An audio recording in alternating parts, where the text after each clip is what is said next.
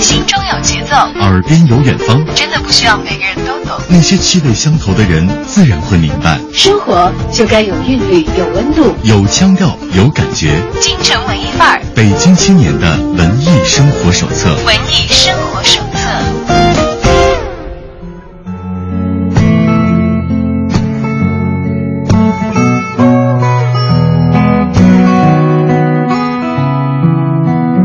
欢迎来到京城文艺范儿，打开北京青年的文艺生活手册。那么翻到今天这一页，我们看到了“我爱童话”这样的一个名字。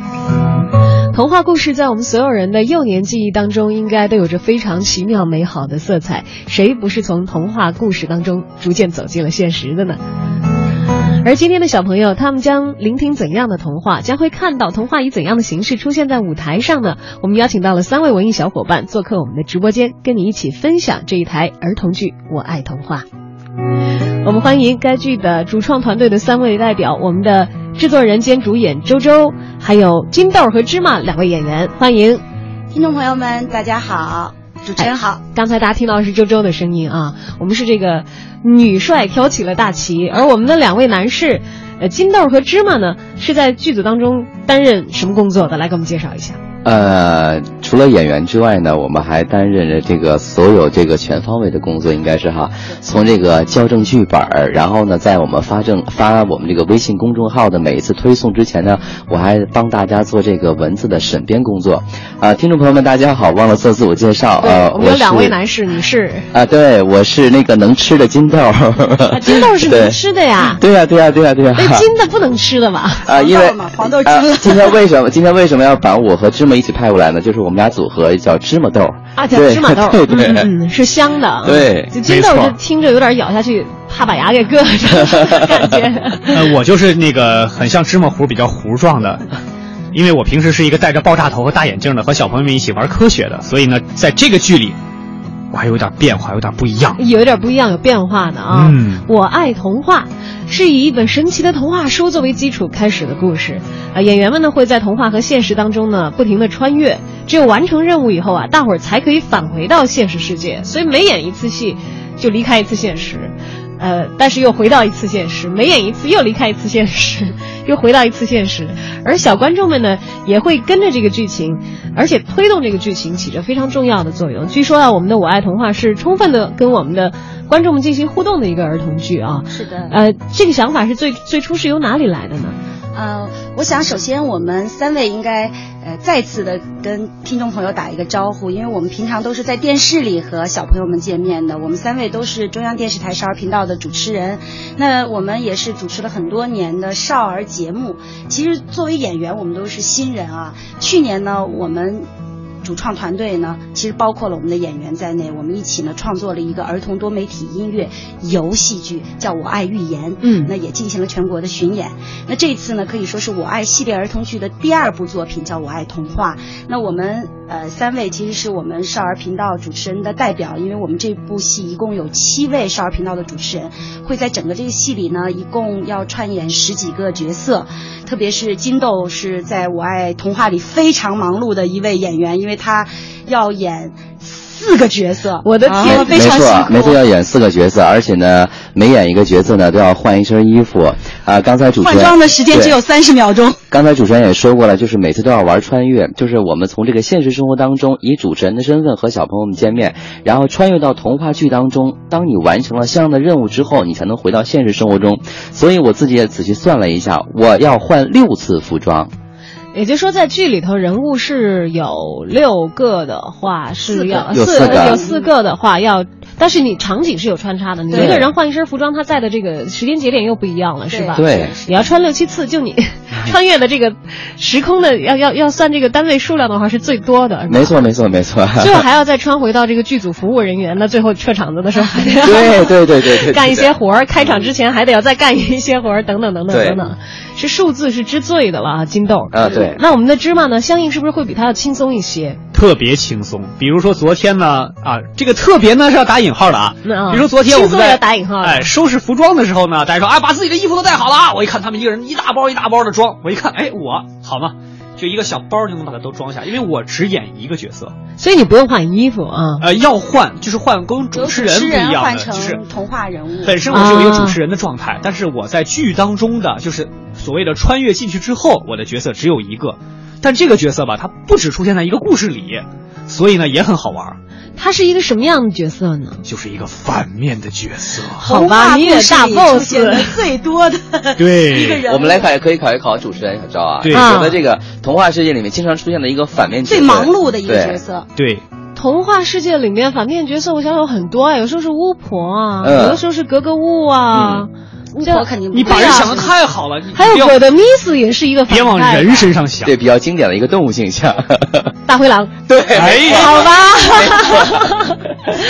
要 要戴这一个大灰狼的这个头套的吗？没错没错哇，错。那现在这个天儿考验有点严峻哎。不过我平时本身就是一个爆炸头的形象，所以我就已经常年习惯了，十几年戴着爆炸头，所以变成狼头还稍微松快点儿。哎，不其实我觉得过这个比较好吧，就是因为小朋友如果很害怕你的话，你其实摘下面具，他不会害怕你了。对，不过就是因为我们在我爱预言当中，我就演的是大灰狼，所以这次在童话当中，大灰狼有很大的突破。不过在预言里头的大灰狼就已经把现场的小朋友有吓哭的，把妈妈有吓的那个准备跟我动手的，小孩儿对对，准备跟我动手的，这都有。因为每次出场的师傅哥哥都是在这个一个角落里面，然后呢，在没有灯光的情况下，他是先出声，然后再用灯光来配合他。所以说每次出场的时候，未见其人先闻其声的时候，都会把观众吓一跳。所以他真的是要不说你们专业呢，都知道先用声音吓唬人。这个无限的想象当中那个大灰狼，比实际戴着头套出来的还吓人。但是戴着头套出来一个大灰狼之后的小朋友，哇，他一下子就哭了。不过我在这儿，不过我在这儿我能爆个料吗？就是爆一下我们大灰狼的料。哎随便爆随便爆你们在这里可以互黑 刚才小昭也说过了，说你这大灰狼衣服是不是很热什么的？其实它除了热之外，它还有另外一个任务，就是一定要保持好身材。这个大灰狼不像是我们平常意义上所见的那种宽松的、肥大的服装，它是一个特别时髦、特别合体的衣服。芝麻哥哥为了能够更好的诠释好这个角色，演好大灰狼，他每天的晚饭都不吃，就是怕肚子上的肉变成游泳圈。可是芝麻哥哥已经很瘦了呀，但是那是一个那是一个紧身的大灰狼的服装，就是很瘦的人也会显得很有肉的对,对。对呃我们那个大灰狼的衣服吧，您可以参照一下。刚才您说葛德米斯，它很像可赛的感觉，啊，是可赛的那种超连体人啊，类紧身蝙蝠侠呀，就是这样的状态的那种美国队长啊那种衣服。性感的大灰狼，你得有点呃肌肉啊什么的，这样你出来的状态才会让人感觉到他是一个有力的，然后有点害怕的，同时他是一个比较帅气的一个形象。比较时尚的，符合你。啊，反正那衣服挺贵的就。是好不容易跟这个导演组争取了一下，说不行，我要演这个角色，还这个角色还是比较要 fashion 一点要好。人家其他大戏里的反派都超级酷的，是吧？我们也不能太落伍。对对对，而我们这部戏其实说到服装，我们的服装还真的都是走这个呃时尚路线，甚至说比较超前的。所有的衣服，您看，比如说我们的最早的衣服呢，我的裤子都是哈伦裤那种类型的，然后那料都是波点儿风的，或者我们还有波普的，我们还有这种线条的。三只小鸭子里面的三只小鸭子，每只鸭子都超时尚，特别有大牌范儿的那种感觉，是吧？的确是这样的。哎，对，大黄鸭是这个时尚先锋在前。我们来看看《我爱童话》里的这个小鸭子是什么形象的啊？小朋友们感兴趣的话，可以前去看一看。因为其实《我爱童话》系列呢，是以童话书为基础。在此前呢，我们的团队也已经以这个《我爱寓言》做过演练了，在小朋友们当中也引起了很好的反响。这次《我爱童话》全新推出，近期呢就会在我们小朋友们能够到达的剧场会在哪里演？嗯，呃，今年的六月一号晚上七点半，在保利剧院进行全国首演。然后在接下来的三个月的时间内呢，我们的团队将会在全国的三十多个城市进行六十场的巡回演出。嗯，感兴趣的朋友们提前拿到他们的这个巡访的排期啊！如果您不在北京的话，在北京的朋友们记得六一的时候前往保利剧院。今天我们在京城文艺范儿当中一起跟大家分享一部儿童剧《我爱童话》。很久很久以前，童话就是这样二十个。王子和公主幸福的生活在一起，童话总是这样结束。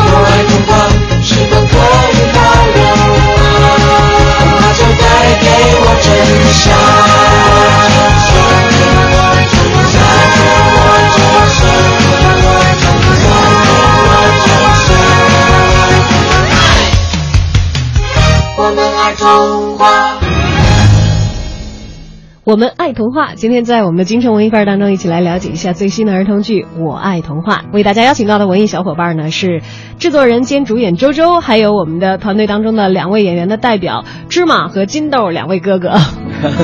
哎，刚才我们听到那个很欢快的那个歌，我怎么觉得好像没有主要的声音在里边唱，有点像我们卡拉 OK 的那个垫在底下的这个伴奏似的呀？呃，现在这个大家听到的呢是我爱童话的主题歌，但是大家现在听到的这个版本呢，是我们最早我们作曲创作的一个小样的导唱。嗯因为我们是一台音乐剧，虽然我们这些呃演员都不是专业的演员，我们是专业的电视主持人，主持人但是呢，我们在上一部戏当中就给自己己定了一个规矩，就是我们所有的演出都要现场真唱，因为孩子其实他不会去要求你唱的是不是很准确，但是他需要你是一一一个非常真诚的状态。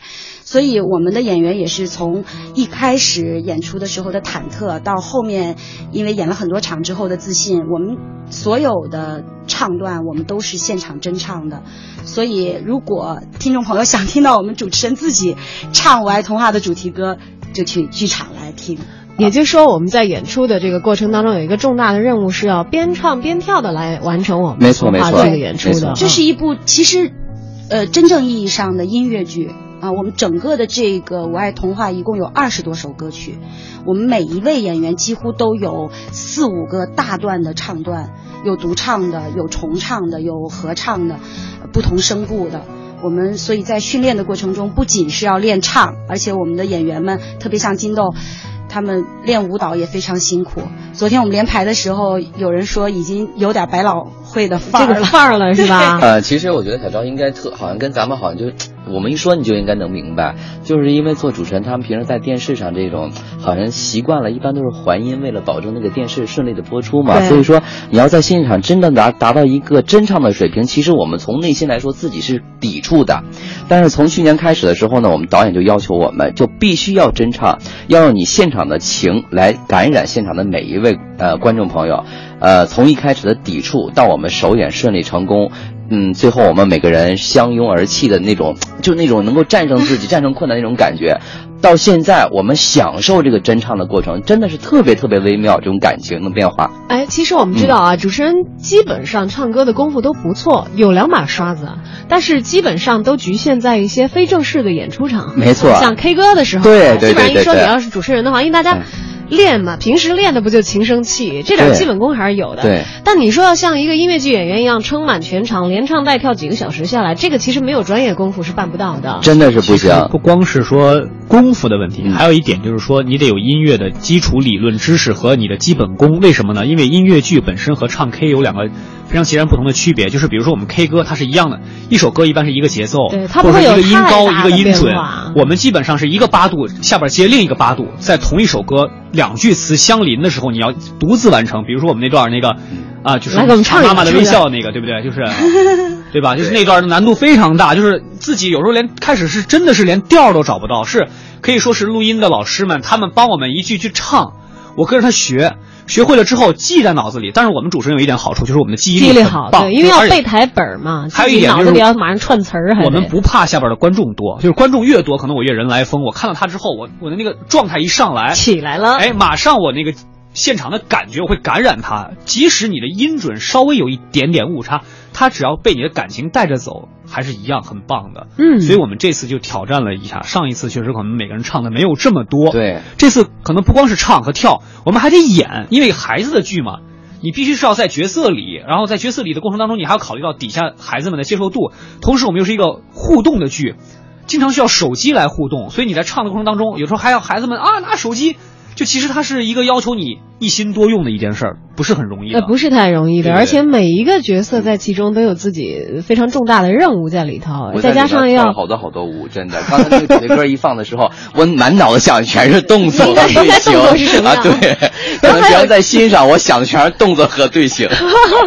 动作和队形，看来唱歌这一关你已经突破了哎。呃，还还还 OK 吧？想来唱的也挺好。对对对，这突破了。来，我们来听听，因为我们知道这个金豆哥哥在这个剧中是一人分饰四角色，我们相信每个角色也会单独给他写不一样的歌，甚至包括我，我们相信大灰狼的调儿肯定不会跟这个小鸭子的调儿是一个调儿的，它会有很大的这个音乐上的一个跨度，会不一样。所以其实。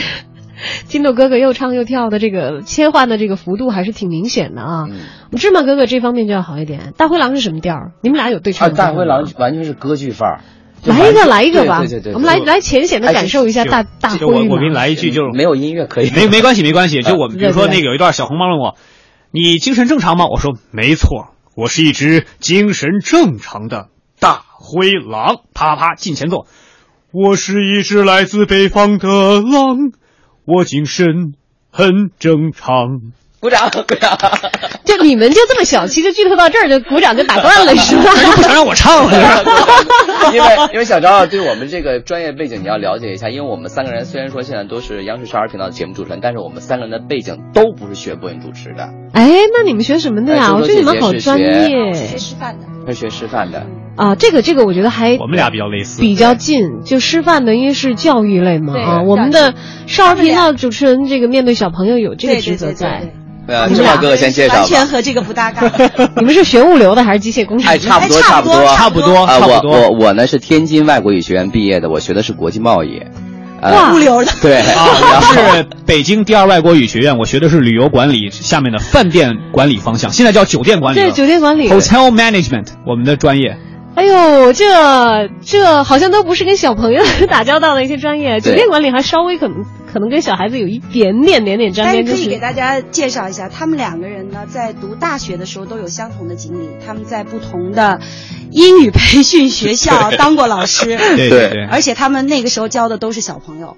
呃，我教的不是小朋友，哦是吗我教的都是大人，我教的都是成年人。我是里昂疯狂英语的老师，原来教的都是比我大好几岁、十几岁的那种凭空。减减学的时候，他们就一边念书一边出来工作的时候。对对对对对，啊。就是伪装自己的年龄，假装很成熟，然后教人学英语。结果现在越活越嫩了，是吗？越来越年轻。我还我觉得我就是，其实我们是这样的，就是我还好，就是我们那个。呃，寓言也好，童话也好，它的受众主要是小学生。我特别害怕那个，就是学龄前儿童搞不定。没小昭小小昭在在表扬你说时间没有在你的脸上留下下痕迹，痕迹。对的哎，就在你别看不出这个芝麻哥哥，就是这么青春洋溢的一张脸，还曾经扮过成熟，镇住过很多年纪大的大叔，其实还有还有还有大姐，还有大姐啊。那现在是小弟弟小妹妹们了啊，对对对。只不过他们看不到你这张毫无皱纹的脸，哎，戴上大灰狼的头套，有一点可惜。那个头套它是这样的，它只遮住到额头啊其实面部表情啊是完全都在都在对的。因为金豆哥哥说我，就是说我这人表演吧有一个特点，所有的戏都在脸上，特使劲，因为我形体特别差。为什么？就是说我舞蹈少，就导演说让我演大灰狼呢，不是说因为其他的原因，是因为我吧，他们那舞我跳不下来，我跳着跳着有可能就同手同脚了。你这么瘦，你还跳不下来？你看看人家金豆哥哥，金豆哥真比我瘦，我最胖时候一百八十斤，你现在没有、啊？现在一百三十多斤。对呀、你现在一百三十多斤，金豆哥哥现在啊也一百三也一百三是吧？啊但是他属于跳舞特别有天赋，对，哎没有学过任何舞蹈可以。转呀、蹦啊，我就不行。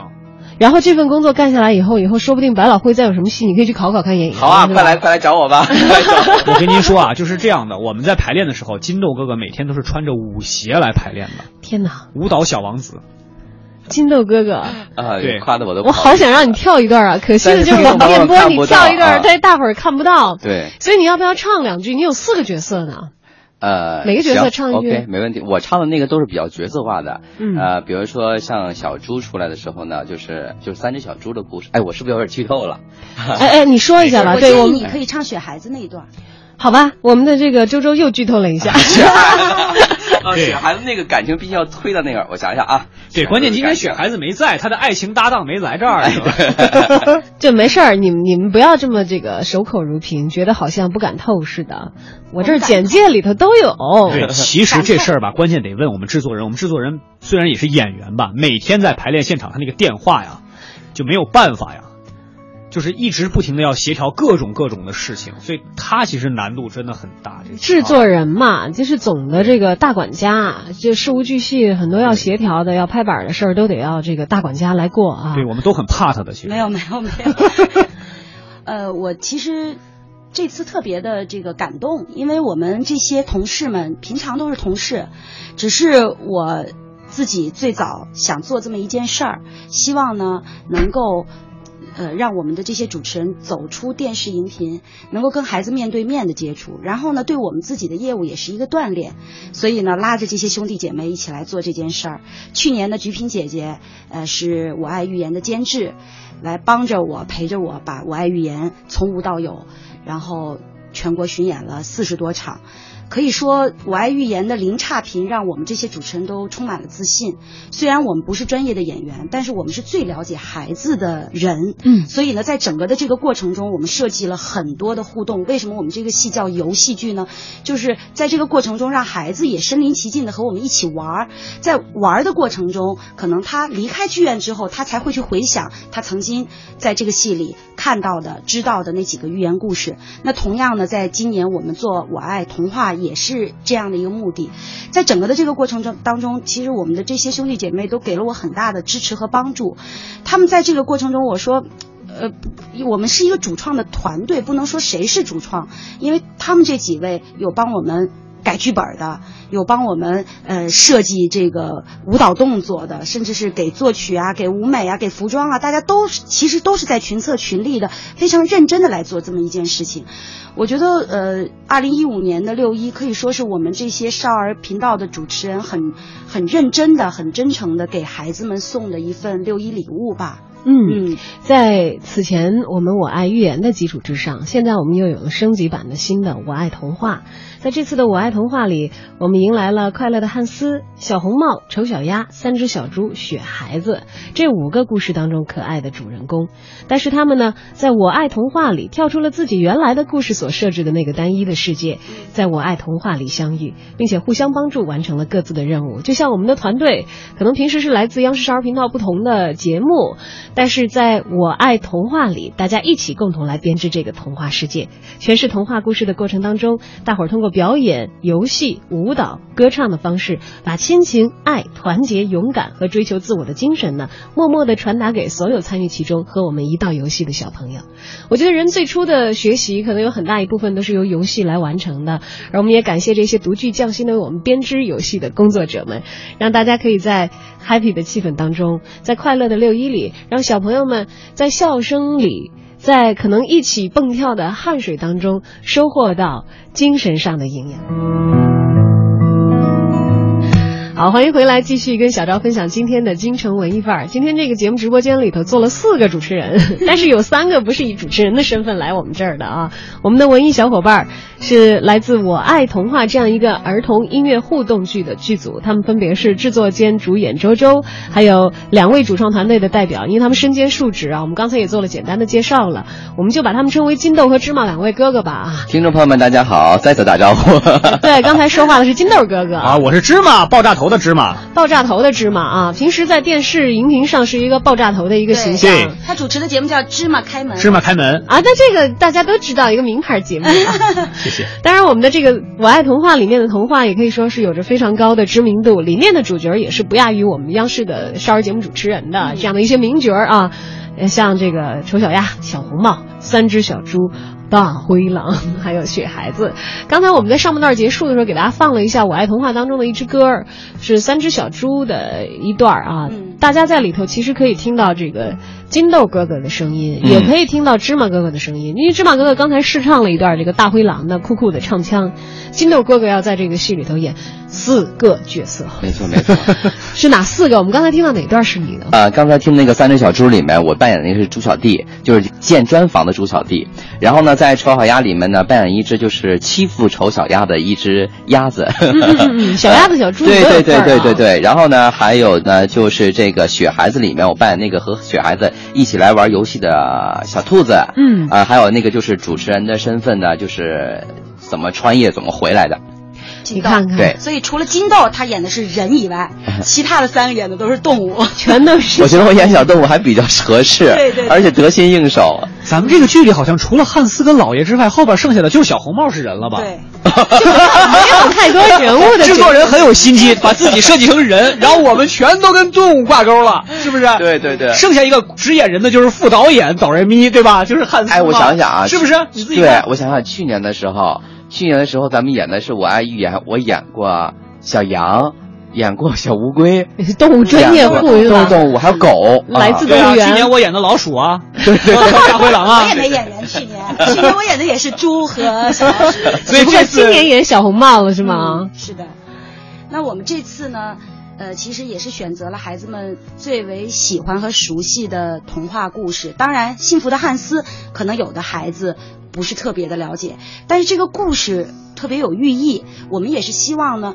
通过这五个童话故事，让孩子们在跟着我们一起完成任务的过程中，去寻找人世间最美好的那个东西，就是爱。所以，我们在这个五个童话故事当中，其实有妈妈的爱，有兄弟姐妹的爱，有朋友的爱，甚至是和敌人的爱。嗯就是说，呃，你最后感化了敌人，你让敌人自己在看到你们成长的过程中，看到你们团结的过程中，去寻找自己。所以，我们其实可以说，我爱童话是一个爱的主题。然后最后，当大家一起齐心协力完成任务的时候，小观众们，也就是整个在剧院里的那些小精灵们，他们其实也能够最后找到爱。哎，我们刚才一直知道，你听了这个三只小猪的这个音乐片段的时候，也会有非常直观的感受啊。嗯我们的出品质量很高，也我们在上半段也听到这个几位主持人在讲，我们此前经过了多么刻苦的训练和专业的学习啊，呈现出一个比较高的出品的品质。我们唱唱跳跳要达到什么什么样的水准？但我们也注意到了，我爱童话其实有一个很关键的元素叫互动，嗯意味着我们进到剧场里来的小朋友，其实是对这个剧目的推进和最后来穿越完成这些结果是起很关键的作用的。对，他们都是来之前不知道会发生什么事儿的人，纯纯的观众没有接受这些舞蹈训练等等的话，把他们在这个剧的完成的过程当中设置一个这么重的分量，不怕会影响到时候演出的效果吗？呃，不怕。在我爱寓言当中呢，我们当时设这个这个剧叫什么的时候，我们也想了很多名字，儿童剧有，音乐剧有，多媒体剧有，游戏剧没有。我们是第一个叫游戏剧的这么一个儿童剧，所以叫呃儿童音乐多媒体游戏剧。那在设计这个我爱寓言的过程当中，我们就是加入了大量的互动。在九十分钟的戏当中，几乎每三到五分钟就有一次大型的互动，所以整个九十分钟下来，孩子们和我们的互动有将近二十次。在整个的演出的过程中，第一，我们觉得现场的气氛是非常热烈的，从来没有掉过。对嗯，第二呢，秩序是非常好的，你从来没有觉得是失控的状态。孩子们是跟着剧情和我们的演员一起互动。你要知道，我们是做儿童节目主持人的，其实我们最大的强项就是会互动。嗯可能我们和专业的演员相比，我们的唱功、我们的肢体、我们的台词会稍弱一点，但是我们的强项是能够随机应变的在现场，根据不同的发生的情况，每一位主持人都有这种调动现场的能力。那么，在我爱。童话的这部戏的创作当中呢，我们在原有的基础上，我们还增加了手机互动，就是自媒体的互动。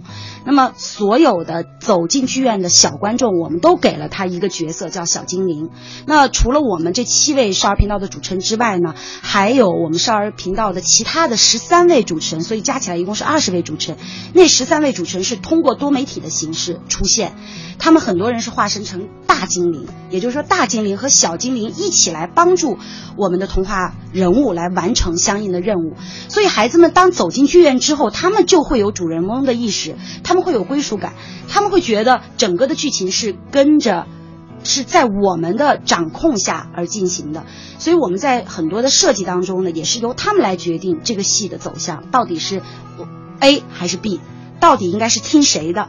就在整个的这个过程中，当然我们其实事事先也是会有设计的，也是会有引导的，可是孩子们会觉得他们掌控了整个剧的发展。嗯，那所有的孩子，当他们走进剧院的时候，他们就不会觉得自己只是一个观众，而是一个参与者，或者说是一个主导的角色。那这样的话，孩子们他只要有了参与意识，我相信所有的小观众都会跟着我们的剧情往前走。所以，在我爱寓言演完了之后，我发现很多的小观众会去要求爸爸妈妈带他去书店去买书，他们要看一看，在我们的戏里了解的提到的那些人提到的那几个寓言故事究竟是怎样的。所以，我们也希望我爱童话也能达到这样的效果。明白了。我们其实其实嗯，其实我们这个刚才制作人说的吧，我觉得特别高大上。我我就是说贴近生活的来讲一下这件事儿啊。嗯，大家可以知道，我们到剧场去演出的时候，去看演出的时候，很多时候手机是要没收的，对或者是没信号的，对，或者那就是说白了什么呢？就是我觉得是可能是哎，我们演剧的时候是不是怕别人看手机？其实这种怕，我们在这部剧里把这个问题解决掉了，不用怕，你拿手机来，打开它，跟我们一起来。为什么？我们你不看我就让你看。想想看，这部剧是可以拿着手机一起参与互动的是一部剧。你的孩子带着孩子没有手机，爸爸妈妈不许看手机啊，手机拿过来给我，我要拿来跟现场的主持人、跟演员互互动动。了。所以我们要下雪了，我们要怎么样？他就必须得要有配合。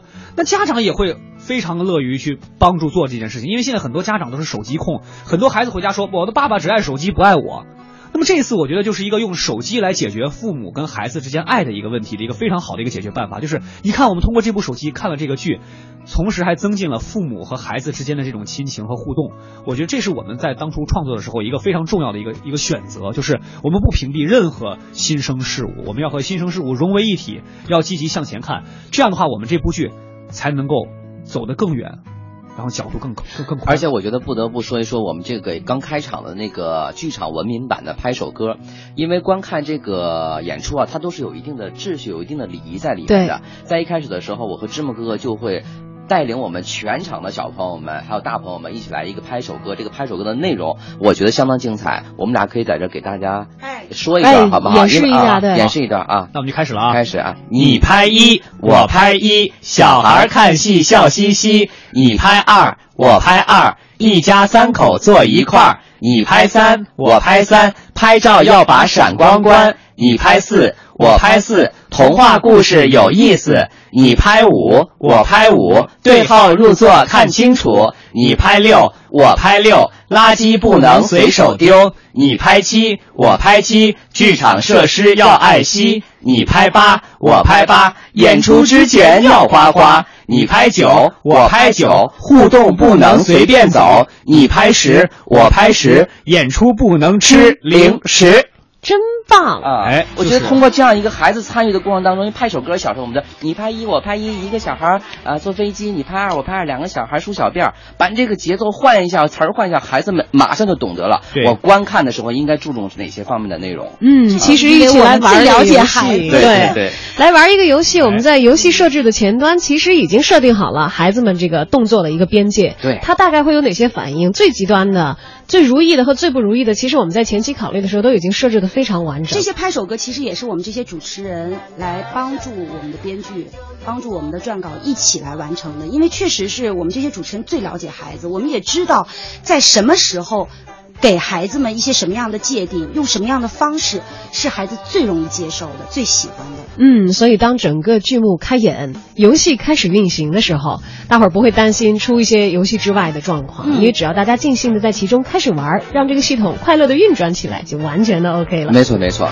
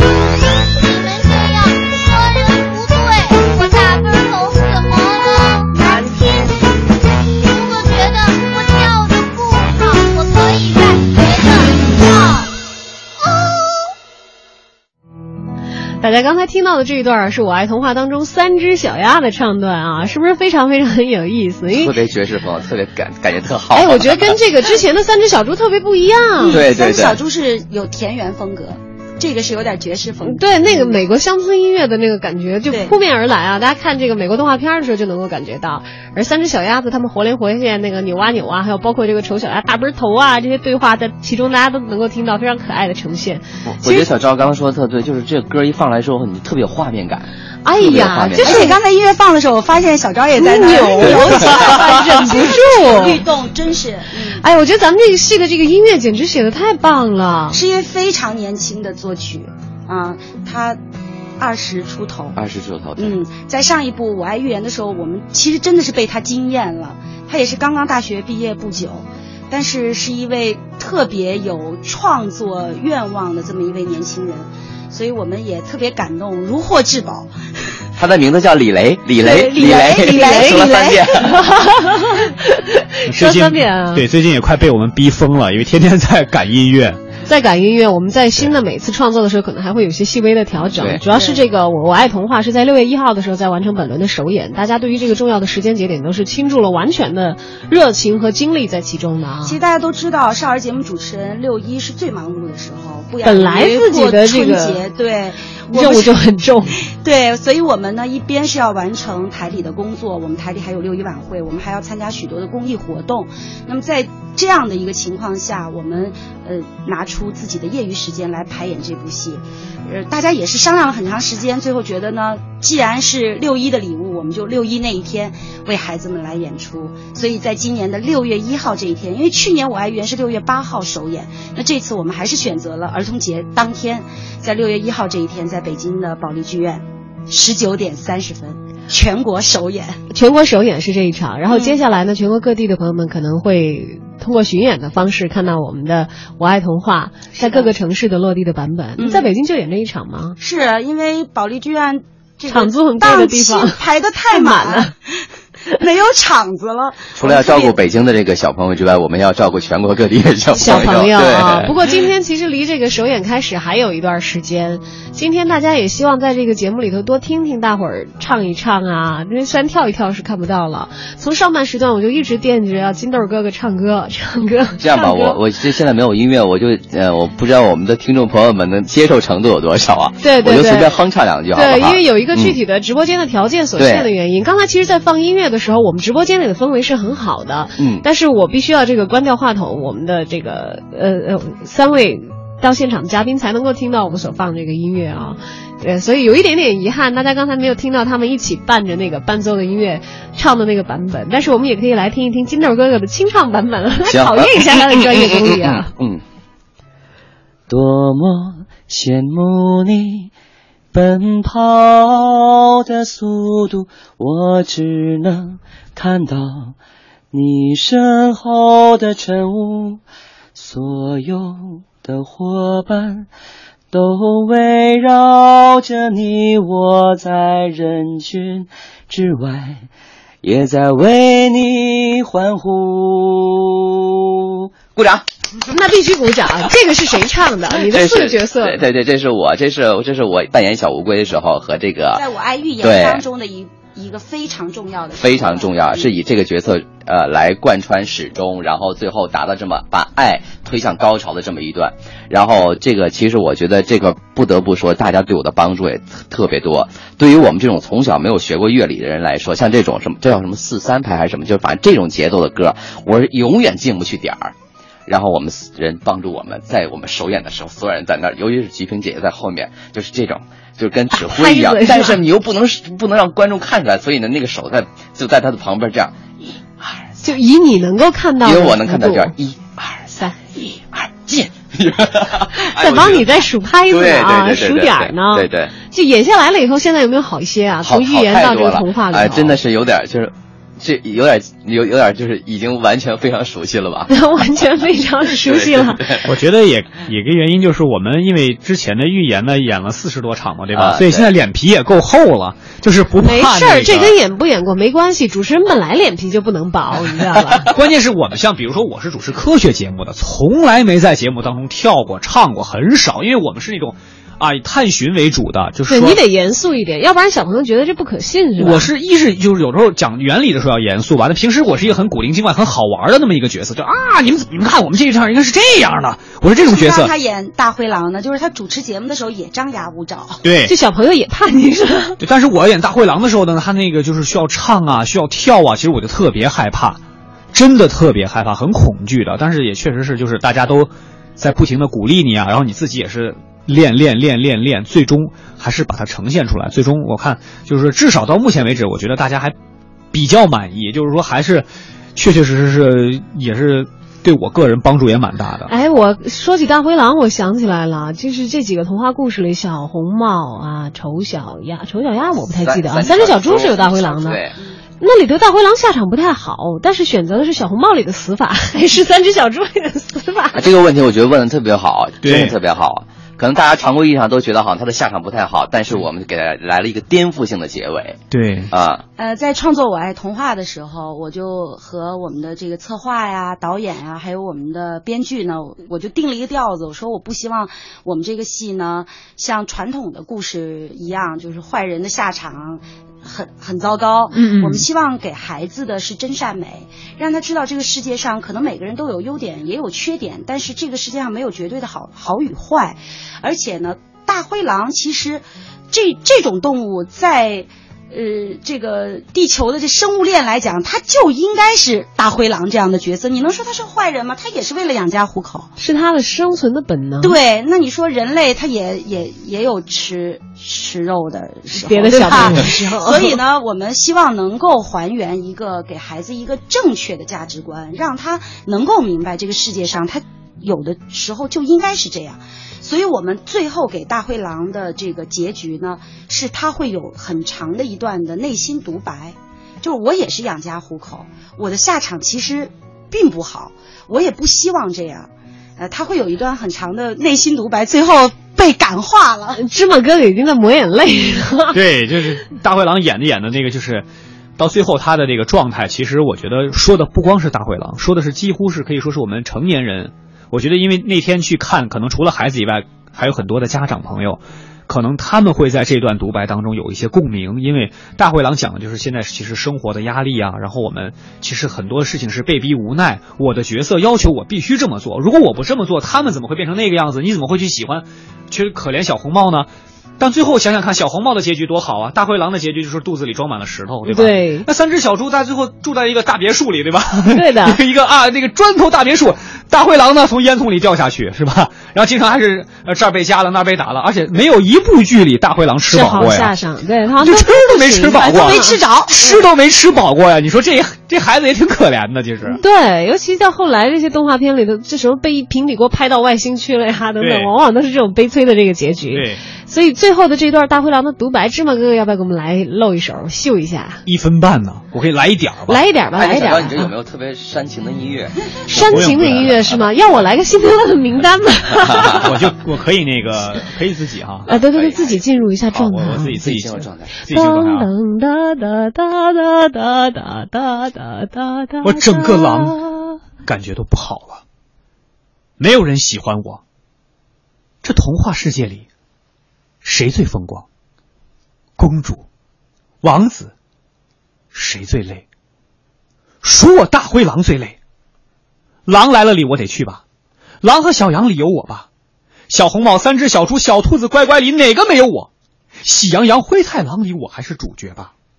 每天我就从这个童话跑到那个童话，跑就跑吧，还总吃不饱，吃不饱吧，还总挨打。我就是一只悲催的大灰狼，我我不干了。哪个童话故事里我的结局是好的？不是肚子里装满石头，就是掉进烟囱里；不是手被门夹，就是头被平底锅打。这，这不是我爱童话吗？可是你们，谁爱我呀？像不像家里的一个受气包？哎呦，说的特别好。其实说的很真诚，啊你知道吧？他主要是把这个那么多角色里的，就是那么多戏里的这个同样的一个角色的共性给提炼出来之后，是有很多他的无奈在其中的。其实这个我觉得也是。让孩子们所看到的世界不仅仅是我们之前所想象的那种简单的结构、简单的黑白，可能是把更多的下一步的真实，让小孩子在还比较低龄的时候就能有一个相对的鲜活的一个认识，是有这样的人存在的，是有这样的情感会存在于一些内心。而当我们长大，从小朋友变成大人的时候，可能也会面临更为复杂的情感和更加真实、更加多面的世界在其中。这些其实都是暗含在我们的《我爱童话》的这个隐喻里没错面。没错。是的，刚才大灰狼独白的这一段，听众朋友有没有想到剧场去看一下真实版的？我其实从头到尾，从刚开始放音乐开始扭，就想去看看了。然后到后来，我看到大灰狼这段独白的时候，我相信其实不仅仅是小朋友，小朋友的家长经常会带着小朋友去看戏。呃，很多时候家长可能是觉得我充当陪孩子的角色，但是我听了刚才这些内容，我觉得如果我是一个带孩子的家长，我刚开始的意愿只是说我想让小孩去 happy 一下，我陪他的话，我看到后来我不会觉得我带孩子来看戏的这一段时间很累，因为其实我觉得成年人也会从其中看到很多属于自己的内心的东西。其实我觉得我们这个编排的这个几个故事也特别的好，有感人的，呃，有这个欢快的欢快的对。然后我觉得这个编排特别好，就是我我觉得啊，我演雪寒一段的时候，现场肯定有好多人在哭，因为每次排练的时候，我都能把自己演哭。能把你看哭，能把你看笑，能把你看得蹦蹦跳。回头到家一琢磨，这个戏真的是没有白看的话，六一儿童节那些有孩子们的家长还在犹豫什么呢？那些跃跃欲试的小朋友可能也按耐不住了。欢迎走进保利剧院去看我们的《我爱童话》，六一见，六一见，六一见，谢谢。